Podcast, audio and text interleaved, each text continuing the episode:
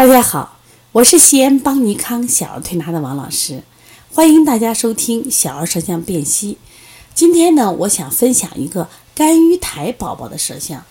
提到肝郁苔呢，嗯，我曾经写了一本书叫《小儿舌象辨析》，在这本书呢，我专门提到了肝郁苔。那很多这个读者啊，就问我，他说不懂什么叫肝郁苔呀？那我们今天分享这个宝宝就是一个肝郁苔。那怎么看呢？首先，大家要翻到书的最前面，先要看正常的舌头是什么。正常的舌头它实际上是一个平面，它虽然也有厚度，但整体来说，上下都是一一一一样的宽窄的，所以看起来是一个平面。那肝郁苔的孩子会会形成什么呀？就这个舌呀，它会有一个层次，底下宽，上面慢慢就窄了，就形成了一个台阶，而这个台阶就在两侧，因为两侧在呃舌诊的这种脏腑这个反射区理论里边，它两边啊对应的是肝和胆，所以这个苔的形成是因为什么呀？肝气的郁结或者是肝阴不足形成的，所以我们把这个苔就叫做肝郁苔。那严重的孩子还会在舌两侧挂两道线，有肝郁线，我们又叫做半下线。我们发现，凡是有这样舌头的孩子，他生理上有个什么特点？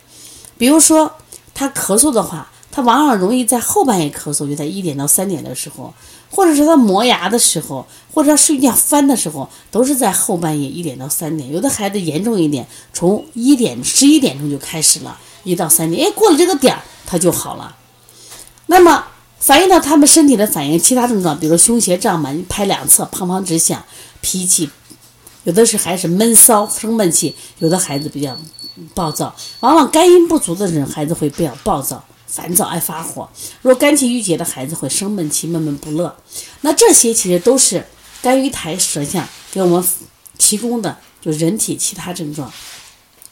那对于这样的孩子，如果明显的肝阴不足的话，他阴不足，他会反映到什么呀？除了脾气暴躁以外，比如说皮肤干呀、头发干呀、大便干燥、小便少这样的孩子，那我们多做一些啊滋阴养肝的方法啊，像我们取天河水呀、补肾阴呀、分阴呀、血海呀、三阴交。另外，我们疏胆疏梳理一下他的肝胆。那么还有一种就是肝气郁结，这种孩子生闷气。舌两侧耷拉，这种情况呢，我们常做的就是搓摩胁肋、摩丹田、敲打腿内外侧肝胆经。那更重要的，像肝郁苔，我希望家长给予孩子的生活环境要宽松一点，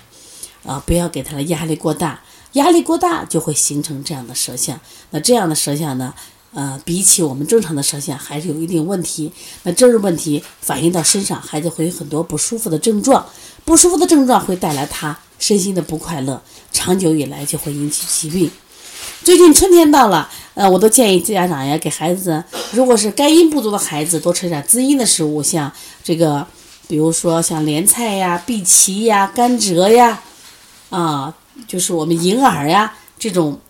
能滋阴的食材，包括一些药食两用的，像麦冬啊、沙参。啊，这种石斛都是可以给孩子喝点，玉竹也行。